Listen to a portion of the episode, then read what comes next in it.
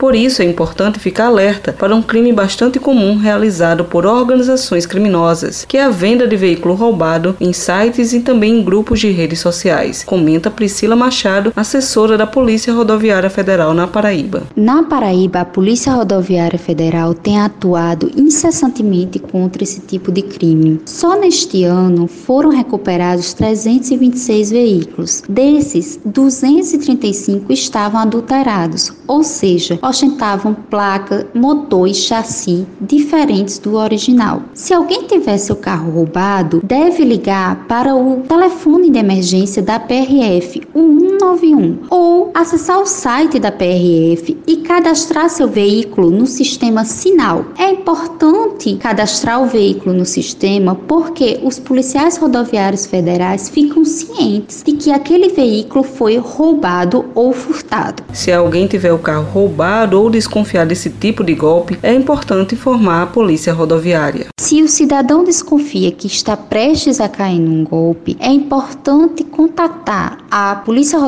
Federal através do telefone de emergência 191 e informar que o vendedor daquele veículo possivelmente está tentando uma negociação de um veículo roubado ou furtado. Caso a pessoa venha adquirir o veículo e desconfie que este veículo está adulterado, o interessante é ir até o órgão de trânsito para passar por perícia e avaliação do veículo para verificar se ele realmente está adulterado ou se é um veículo legal. Quem comprar um veículo roubado pode responder por crime de receptação, explica Priscila Machado. Ao adquirir um veículo seminovo, é interessante e importante que o usuário verifique a procedência desse veículo. Duvide de ofertas muito vantajosas abaixo do valor normal de tabela e sempre realize todos os trâmites burocráticos de transferência de propriedade junto ao órgão de trânsito, ou seja, que passe por perícia, verifique a documentação para que seja transferida a propriedade e o veículo saia legal e regular. Ao decidir comprar um veículo por site, ou por meio de grupos de redes sociais, é necessário ter alguns cuidados para não cair nesses golpes. Fernando Biadio, que é usuário frequente de sites de comercialização de bens e veículos, fala sobre sua experiência e quais as precauções necessárias durante uma negociação.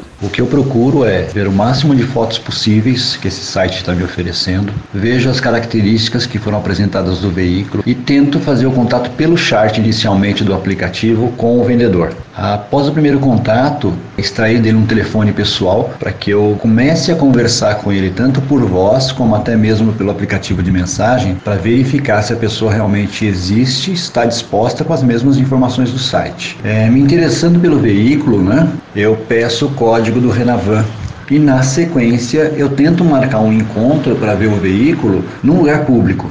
A ideia é saber se o veículo está ou não em nome do proprietário, daquela pessoa que está vendendo, e só faço o pagamento quando estiver, estou dentro do cartório, né, para reconhecer o documento e fazer a transferência. Sibeli Correia para a Rádio Tabajara, uma emissora da EPC, empresa paraibana de comunicação.